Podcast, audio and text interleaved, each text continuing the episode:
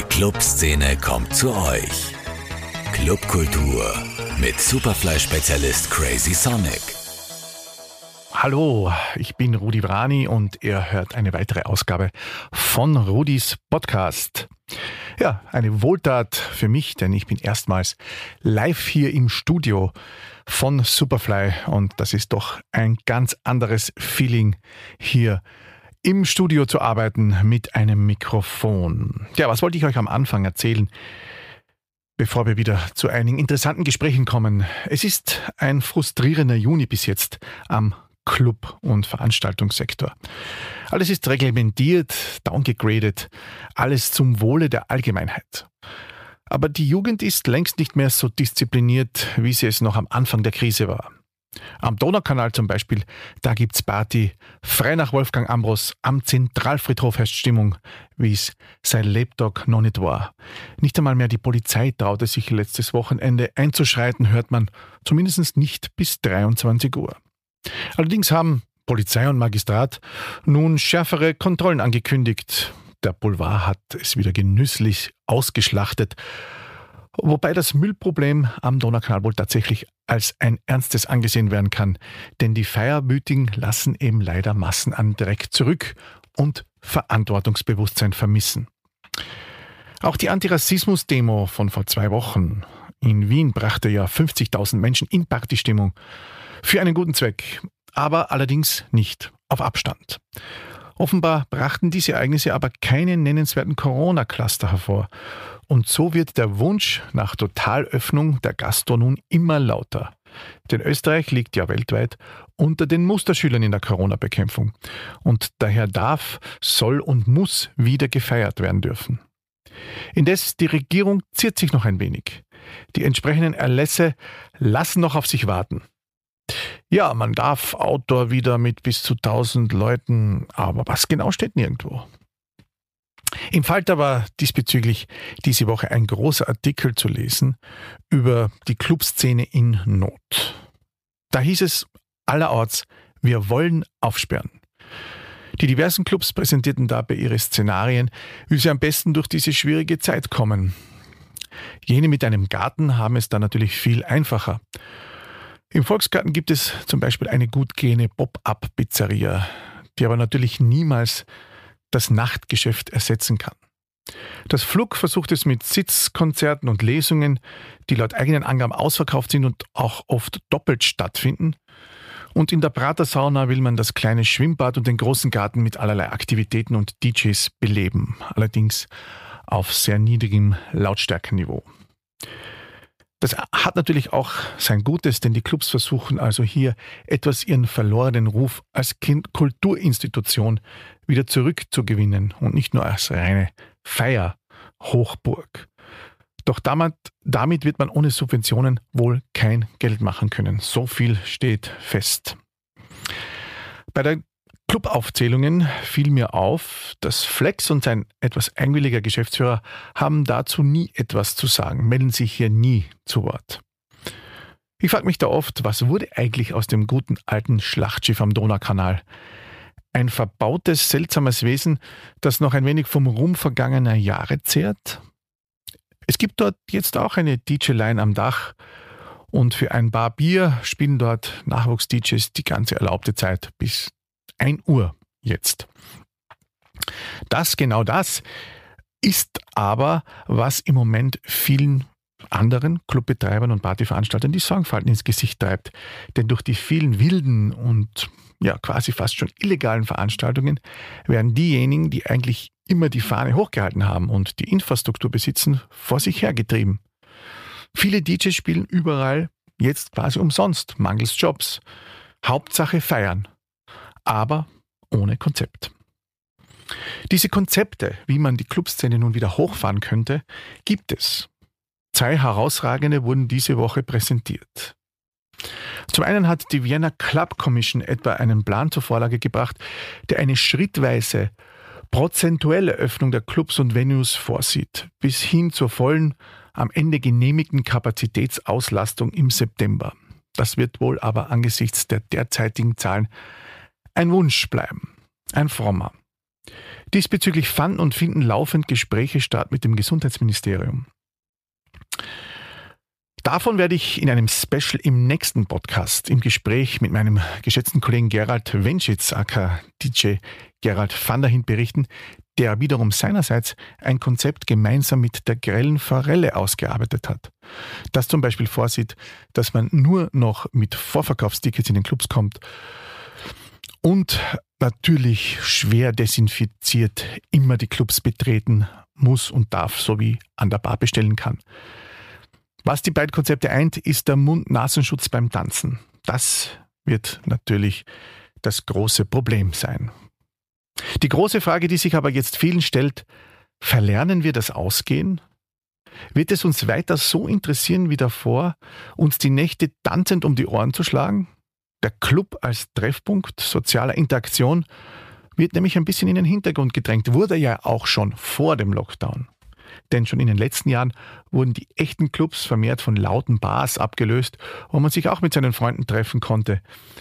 Die Kellner spielten oft die Wunschmusik über die fetten Soundanlagen, die diese neuen schicken Bars besaßen, und man musste nicht mehr Eintritt zahlen und unendlich lang aufbleiben, bis endlich was los war. Diese Frage wird wirklich immer virulenter, denn je länger keine echten Partys und Clubveranstaltungen mehr möglich sind, bleiben die Leute eben unter sich zu Hause oder sie feiern im kleinen Kreis. Und nachdem nun auch aus Ibiza das Signal kommt, dass man ohne Impfstoff wohl auch 2021 nicht aufsperren werden können, aufsperren werde können, dürfte die Hoffnung, dass bald wieder Normalität einkehren wird, illusorisch bleiben. Ja, dazu habe ich mir gedacht, frage ich mal meinen geschätzten Kollegen Gerald Travnicek. Gerald, wir beide haben ja schon einige Jahrzehnte auf dem Buckel, was Clubs angeht. So etwas wie jetzt haben wir natürlich beide noch nie erlebt. Jetzt gab es und gibt es immer wieder Artikel, wie die Clubs jetzt das Ganze überleben wollen, aber auch eben die massiven Befürchtungen, dass die Leute ein bisschen das Ausgehen verlernen. Die alte Generation nützt das dann vielleicht zum Ausstieg, die neue macht's anders. Was denkst du darüber?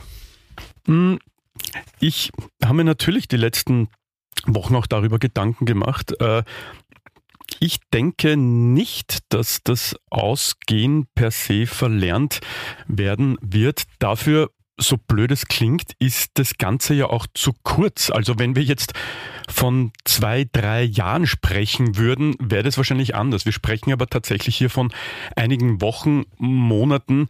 Ähm, die Leute haben das ja immer noch äh, irgendwie in ihren, ihrem Alltag drinnen und, und vermissen das noch. Also ich glaube, dass die, die, die Pause äh, macht dann im Endeffekt die Entwicklung aus. Äh, wenn wir jetzt noch lange in einem Lockdown oder in einem Shutdown der Clubszene bleiben werden, dann wird sich vielleicht was verändern.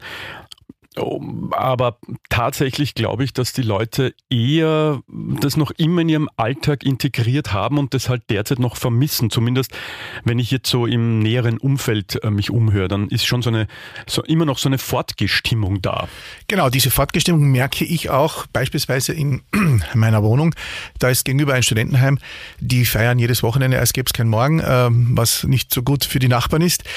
Also ich glaube, sie organisieren sich gerade ein bisschen um, sie strukturieren sich um. Sie sind natürlich noch fortgewütig, aber die Partys werden irgendwie in, ja, in Wohnungen verlegt, äh, in ihre eigenen kleinen Kreise und man merkt dann vielleicht, gut, man kann sich dort auch 100.000 Streams jetzt anhören äh, von den besten DJs der Welt.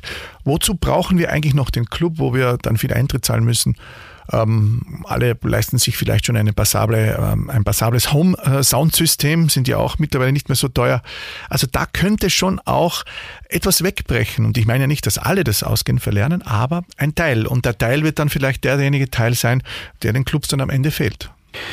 Ich, ich versuche auch immer so ein bisschen eine Parallele zu, zu Live-Konzerten herzustellen. Ich meine, im Endeffekt äh, dachten wir uns auch, äh, man kann jetzt großartige Live-Konzerte in, in High Quality ja auf diversen Online-Plattformen und äh, Fernsehkanälen anschauen, ohne Probleme äh, und sich zu Hause gemütlich machen. Da dachte man auch, hey, man braucht nicht rausgehen, wenn das Wetter vielleicht schier ist, ist ein Open Air zu Hause auch angenehmer. Äh, nichtsdestotrotz sind aber Konzerte beliebter denn je gewesen. Äh, also ich, ich, glaube, ich, ich glaube nicht, dass, dass die Leute, natürlich ist es im Moment so, dass sich Leute arrangieren. Sobald aber wieder ein Club aufsperrt, werden die Leute dort auch hingehen. Da bin ich mir hundertprozentig sicher, weil es eben bei Konzerten auch so war. Noch einmal, ich brauche fast kaum mehr irgendwo hingehen, aber dieses Gefühl dort zu sein ist einfach, ähm, einfach für viele ähm, ein wichtiger Bestandteil dieses Ganzen. Und deswegen glaube ich, dass äh, viele Leute nur darauf warten, dass wieder Clubs aufsperren. Und ich glaube sogar, dass das am Anfang ein ziemlicher Run sein wird von den Leuten. Also das ist meine Meinung. Werden dann auch die Älteren wieder kommen? Denn ich habe in den letzten Jahren ein bisschen das Gefühl gehabt, in Wien ist die Ausgehszene schon sehr jung geworden und so Leute wie du und ich sind halt dann so Dinosaurier. Äh, du, ich meine, du bist ja selbst auch nicht mehr so viel auf Partys unterwegs gewesen, wahrscheinlich wie ich, aber äh, das Publikum, das sogenannte äh, ältere Publikum, und das beginnt ja für mich dann auch schon mit 30, bleibt vermehrt zu Hause. Das unterscheidet Wien doch ein bisschen von anderen Städten. Worauf führst du das zurück und könnte das dann auch hier ein bisschen reinfließen in das Ganze, dass die Älteren, die dann sowieso schon wenig weggegangen sind, gleich nicht mehr weggehen wollen? Ähm, ja, ich meine, man kann sie auch ein bisschen äh, international vergleichen, wenn du das schon ansprichst. Ähm, wenn ich mit Freunden in Paris spreche, wenn ich mit Freunden in Amsterdam spreche, ähm, dann ist es schon so, dass das ja eine allgemeine Entwicklung ist, dass junge Leute jetzt nicht so schnell, wie wir in unserer Jugend äh, äh, vielleicht drauf waren, äh, dass es sie in die Clubs zieht. Ich sehe das auch bei einem Neffen, der wird jetzt 18 Ah, der hat überhaupt keine Anstalten, jetzt irgendwo in Clubs zu gehen. Der, ja, die Jungen werden braver. Die, die werden braver. Naja, braver nicht per se, sie werden woanders schlimmer. halt im Internet, auf YouTube-Channels etc. Ich glaube, dass es eine allgemeine Entwicklung ist. Ähm, trotz, und weil du angesprochen hast, werden die Alten wieder fortgehen. Also ich kann, kann nur für mich sprechen, ich wäre jetzt nachher nicht häufiger fortgehen. Also wie gesagt, aufgrund von Familie und auch des Alters und einfach auch dem Wunsch, dass man mal Ruhe hat am Wochenende bin ich in den letzten Jahren weniger fortgegangen, aber ähm, das, ich glaube nicht, dass jetzt da nicht noch eine Generation irgendwie nachfolgt. Ich denke aber auch, dass es vielleicht jetzt eine große Chance ist für Clubs, ähm, sich auch ein bisschen neu aufzustellen und vielleicht auch äh, ich möchte jetzt überhaupt keine Kritik üben, aber auch ein bisschen interessanter zu werden. Ähm, das ist ja das, was mich, glaube ich, so ein bisschen von den Clubs in den letzten Jahren ferngehalten hat. Nicht, dass es keine großartigen DJs oder so gibt, aber es erschien mir nicht mehr so interessant und auch manchmal nicht so leidenschaftlich. Es war so ein Abspulen der, der, äh, ja, der irgendwelcher Beatboard-Charts und der dort vertretenen DJs, die man halt irgendwie hypt oder die sich selbst hypen. Äh, das ist ja alles auch gut und schön und auch, ein, äh, auch irgendwie derzeit etwas, wo wir gerade uns befinden. Aber ähm, ich sage mal, man kann alles ein bisschen interessanter machen. Und äh, ich glaube, dass auch äh, sehr viele Clubs ähm, verstärkt jetzt auch noch die Bar äh, integrieren in dieses Ganze. Also die, die Bar-Szene ist extrem populär geworden in den letzten Jahren in Wien. Ich glaube, dass viele Clubs hier auch noch mehr äh, in diese Richtung gehen werden. Also dass so Club-Bar-Konzept äh, äh, noch stärker aufgehen wird, glaube ich. Ja, eben neue Konzepte sind gefragt, vor allem auch, wie es jetzt immer so schön heißt, neue Pop-up-Konzepte. Und eines davon wäre natürlich ähm, dass die Open Airs in Wien wieder mehr Stellenwert bekommen, wie sie in den letzten zwei Jahren ähm, bekamen. Denn das Problem ist und war jetzt immer, sie wurden sehr reglementiert, sehr stark kontrolliert. Es gab kaum noch offizielle Freiräume, Räume, wo man laut spielen konnte. Und darüber werde ich mich jetzt mit meinem nächsten Studiogast unterhalten. Christoph Garnitz live im Studio. Servus Christoph. Servus Rudi, danke für die Einladung. Christoph, du bist hier, weil wir eigentlich ein Event promoten wollten. Das nennt sich Techno-Picknick. Magst du mal ganz kurz erzählen, worum es sich hier handelt? Also das Techno-Picknick ist eine Veranstaltung, die wir uns irgendwo ausgesponnen haben im Rahmen der Covid-19-Maßnahmen, ähm, sind dann relativ spontan online gegangen auf Facebook und das Event selbst hat für sehr viel Interesse gesorgt. Es nennt sich Techno-Picknick, das ist ein bisschen unprätentiös. Äh, dahinter steckt aber doch ein gewisses Konzept. Man soll ja jetzt in Zeiten von Covid äh, keine Tuchfühlung bekommen, man soll nicht eng aneinander tanzen und vor allem indoor ist alles sehr schwierig. Jetzt wäre das Konzept vom Techno-Picknick was genau gewesen? Die Leute kommen hin mit Decken, setzen sich hin? Ja, so ungefähr könnte man sagen, aber ich möchte es ja ein bisschen genauer definieren. Gerne. Ähm, die Covid-19-Maßnahmen lassen ja eigentlich keine Veranstaltungen zu im Moment, ja. Beziehungsweise jetzt auch wieder, wo wir online gegangen sind, war es noch nicht so. Und es war zu dem Zeitpunkt auch nur möglich, dass man in einem gastronomischen Betrieb etwas durchführen kann. Und so ist die Idee entstanden, dass wir auf einen gastronomischen Betrieb zugegangen sind und gesagt haben, machen wir ein Techno-Picknick.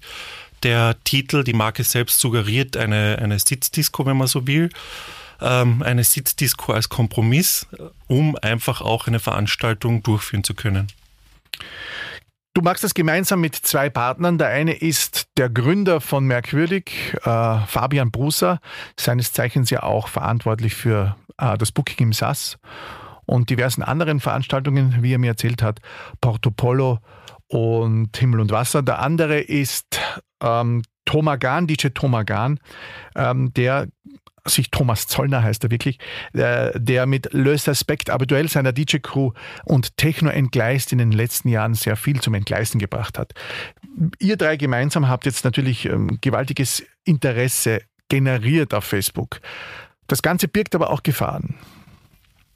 Absolut, ja. Es ist natürlich, wenn man einem Facebook-Event erstellt, braucht man zum ersten ein Konzept und man muss sich der Verantwortung bewusst sein. Ja? Wenn sowas explodiert und 10.000 Leute dann draufklicken, das sollte dann schon Hand und Fuß haben und man sollte sich auch bewusst sein, dass man auch mit so einem Event stellvertretend für die komplette Nachgastronomie und Veranstalterszene äh, sehr viel verhauen kann, ja. Verhauen insofern, dass wenn das erste Event schief geht oder irgendetwas beim ersten Event schief geht, dass man natürlich dann seinem Publikum was schuldig ist und dass sich dann vielleicht von einem wieder abwendet. Meinst du das? Naja, verhauen im Sinne von, was ist, wenn es dort Erkrankungen gibt? Was ist, wenn wir dort einen Corona-Cluster haben, einen Superspreader? Und ja, das wird halt auch wieder neue Maßnahmen mit sich bringen. Ein guter Name für eine Veranstaltung wäre ja Superspreader, aber wahrscheinlich ein bisschen pietätslos. Ähm, jetzt habt ihr natürlich sozusagen sitzen gemütlich chillen, Wein trinken. Du hast ja auch schon einige willige Sponsoren gehabt, hast du mir im Vorfeld erzählt. Mhm. Äh, Wein ist ja bei mir immer etwas, was äh, positive Assoziationen hervorruft. Und es hätte tatsächlich sowas wie ein Gebot, nicht zu tanzen gegeben. Stimmt das? Absolut, ja. Und wir haben natürlich auch neben einem sehr groß aufgestellten Security-Team ein Corona-Interventionsteam oder wir haben es jetzt nicht namentlich näher definiert, ähm, also es gibt beim Eingang quasi eine Brücke, wo die Leute abgefangen werden und auch gebrieft werden, was sie tun dürfen. Und während des Ablaufes selbst setzen wir eigentlich auf eine kontrollierte Eigenverantwortung. Diese kontrollierte Eigenverantwortung ist ja genau der Punkt, der mir in den letzten Wochen immer ein bisschen suspekt erschien. Ich meine, es gibt natürlich viele verantwortungsvolle Feieranten, Rafer, Tanzwütige, aber es gibt auch das Gegenteil. Man hat ja die Bilder vom Donaukanal gesehen und, und, und. Es gab zwar jetzt keine Superspreader offensichtlich dort, obwohl man ja gestern in den Interviews, zum Beispiel in der Zeit im Bild gehört hat, dass sich hier die äh, Zeiten ein bisschen nach hinten verschieben. Man kann erst in sechs bis acht Wochen genaueres sagen. Ähm, glaubst du, dass die Leute diese Verantwortung haben werden? Denn ich habe ja so ein bisschen das Gefühl, es überwiegen im Internet die Verschwörungstheorien. Hm, Ablehnung zu den Maßnahmen wird immer stärker und immer größer. Und, und, und.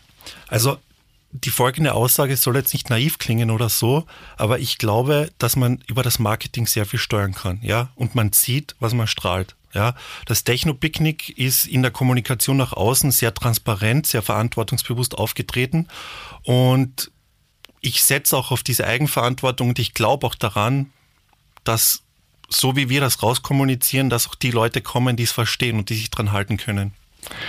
Nun sprechen wir ja jetzt immer ein bisschen im Konjunktiv. Das hat der aufmerksame Hörer vielleicht mitbekommen, denn es will ja heuer auch ein zweiter Faktor nicht mitspielen, nicht und nicht mitspielen, nämlich das Wetter. Und deswegen, es hätte diesen Sonntag stattfinden sollen, aber es wird wahrscheinlich nicht stattfinden. Sehr wahrscheinlich nicht stattfinden. Ja, also mit fünf Jahren Techno am See hat man ja schon ein bisschen eine Wettererfahrung und man beobachtet und man hat die Wetterberichte, man ist nervös, man hat Risiko. Und das Techno-Picknick war ja für Sonntag geplant. Wir haben jetzt eigentlich kurzfristig, weshalb ich jetzt auch hier bin, ja, weshalb wir drüber reden, kurzfristig beschlossen, dass wir es nicht am Sonntag machen können, einfach wegen dem Wetter. Das ist natürlich sehr schade, aber es hätte natürlich auch wenig Sinn gemacht, bei Regen zu picknicken. Ähm, nun gibt's ja wahrscheinlich jetzt auch ein bisschen so die Furcht, dass bei so viel Zusagen besonders die Beamtenschaft, die in den letzten Jahren ja sehr viel, ähm, sage ich einmal, downgegradet hat, reduziert hat, abgewürgt hat, hier besonders aufmerksam ist. Hättet ihr davor Angst gehabt oder war das ein Punkt, den man sozusagen hier jetzt nicht den man in Kauf genommen hätte, auch wenn es Kontrollen gegeben hätte? Also grundsätzlich, wenn ein Facebook-Event explodiert, man rechnet ja auch damit, dass es Kontrollen gibt. Ja? Man rechnet auch damit, ähm, also in der Organisation, dass es einen Abbruch geben kann der Veranstaltung. Man plant für sowas, ja. Worst-Case-Szenarien. Ähm, wir sind auf jeden Fall vorbereitet für den Moment. Gut. Jetzt noch ein paar allgemeine Fragen zu der Veranstaltung. Äh, es wird ja musikalisch, nehme ich einmal an, aus deinem Umfeld, aus dem Umfeld von Techno entgleist das Aspekt Habitués und von Merkwürdig bespielt. Das heißt, man hat viele verschiedene Stilistiken. Wie wollte man das aufbauen? Wie wollte man das aufteilen? Es hätte ja auch mehrere Floors gegeben. Also grundsätzlich sind drei Floors geplant. Ja, natürlich Techno Picknick, der Name ist Programm. Es wird Techno gespielt.